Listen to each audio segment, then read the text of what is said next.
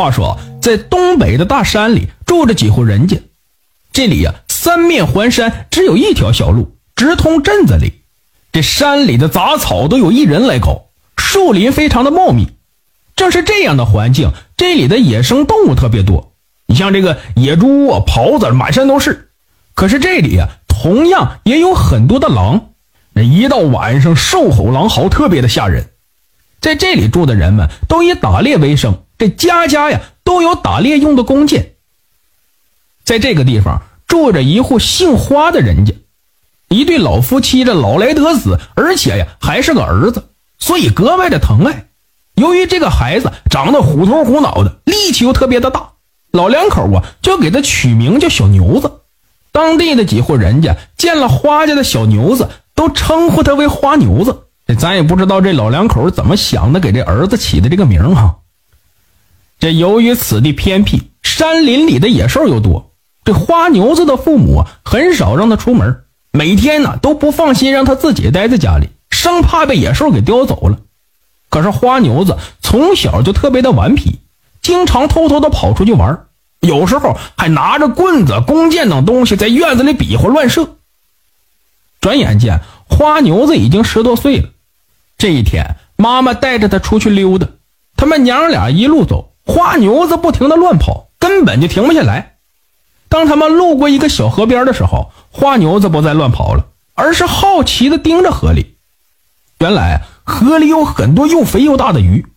妈妈见状，不禁欣慰的笑了，并对花牛子说道：“嘿，你爸不在，要是他在的话呀，咱们家今晚就有鱼肉吃喽。”花牛子一听妈妈的话，对着妈妈笑了笑，随手啊在河边抓起了一把小石子，朝着河里扔去。妈妈被花牛子的举动逗乐了，心想着果然是个孩子，用石头怎么可能打到鱼呢？不过，妈妈的笑容很快就僵住了，变成了惊讶。只见随着花牛子扔的石头落入水中，一条条翻白的鱼纷纷漂浮在了水面上。妈妈看着河面上漂浮的鱼，是又惊又喜，赶忙下河把翻白的鱼都捞了起来。晚上啊，回家做了一大盆鱼，全家人一边吃鱼，妈妈呢一边把白天花牛子用石头打鱼的事情讲给了父亲听。父亲听后对母亲说：“哎呀，咱家孩子长大了，也该带他呀到大山里闯一闯了。”第二天清早，父亲呢就带着花牛子背上弓箭走向了大山深处。仅有十几岁的花牛子，仿佛天生就是一个猎手一样。父亲只要一点，他立马就透，尤其是射箭方面特别的准。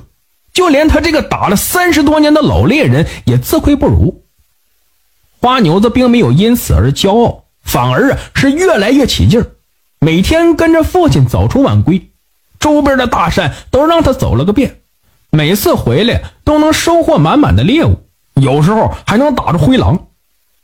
这自从花牛子参与打猎之后啊，一家人的收获和从前相比多了两倍都不止。家里的生活呢，明显就富裕了起来。妈妈看儿子这早出晚归的，几个月来一天也没休息，心疼儿子，就找个借口让花牛子在家放牛。这实则是想让他好好歇息几天。这花牛子虽然依然想去打猎，不过他很听话，很不情愿的就在家放起了牛。花牛子家的大花牛也长得特别壮实，而且呀还很通人性。又和花牛子同名，所以大花牛和花牛子的关系特别好。每次花牛子抚摸它，它都会舒服的冲着花牛子叫。就这样，花牛子和大花牛开开心心的在一起过了一天。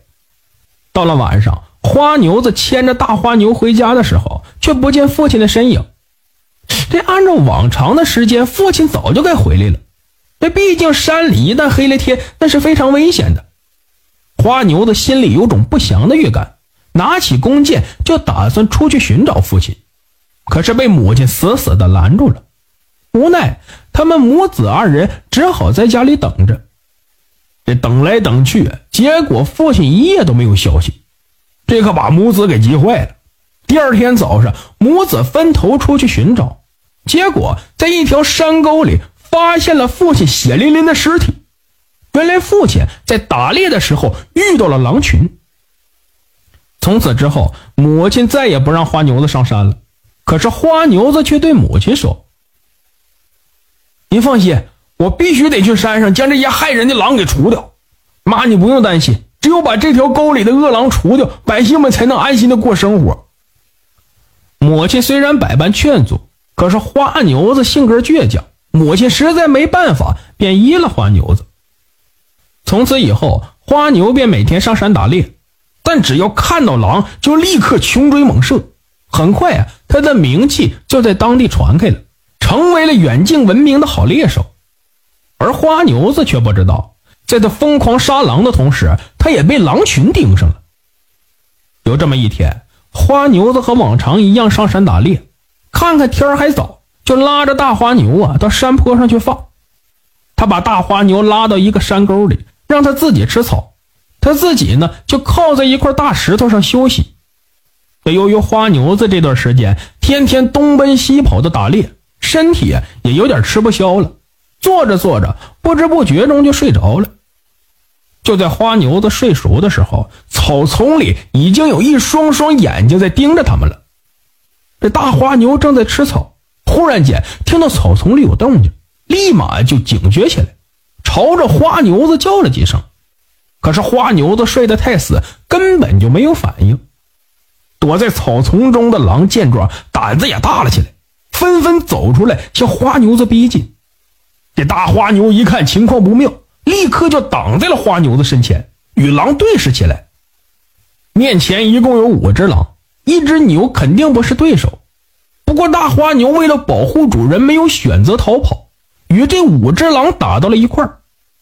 经过一番激烈的打斗，大花牛异常的勇猛，居然顶死了三只狼。可是他浑身呢也是伤痕累累。这个时候，花牛子被打斗声吵醒了，迷迷糊糊的睁开眼睛，看到眼前的景象，立马拿起了弓箭。狼见势不好，立马就把嘴插到了土里，开始嚎叫。因为据说狼把嘴插到土里嚎叫，声音会传出很远。花牛子看见狼这个举动，知道他在叫同伴来，立马就搭弓射箭，两只狼就这样被射死了。看见气喘吁吁、伤痕累累的大花牛站在一旁，花牛子心疼不已，赶紧就牵着大花牛往家走。可是就在他们走到半山腰的时候，发现不对劲儿，只见山林间一道道黑影闪动，转眼间就出现了一大群狼，将一人一牛。团团的给围住了。这花牛子见这么多狼，这肯定是跑不了了，心一横，干脆就和狼拼了。正好啊，趁机把山里的狼一网打尽。想到这里啊，飞身上树，搭弓射箭，转眼间几头狼就被射死。这一下子，狼群不仅没有害怕，反而怒了，纷纷向前冲去。这大花牛也没有跑，在树下和狼开始激烈的厮杀。就这样，一人一牛，转眼间就把狼群给消灭了大半。可是狼的攻势依然凶猛，大花牛更是伤痕累累，花牛子身上的箭也射光了。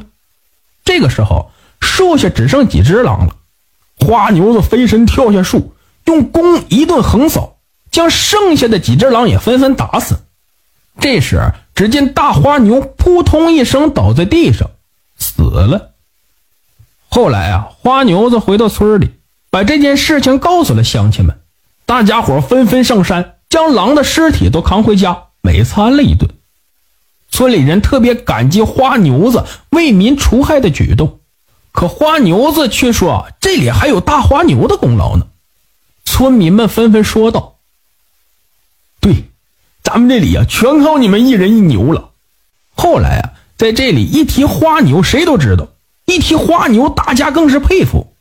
这久而久之，这里搬来了一户又一户的人家，凑成了一个铺子。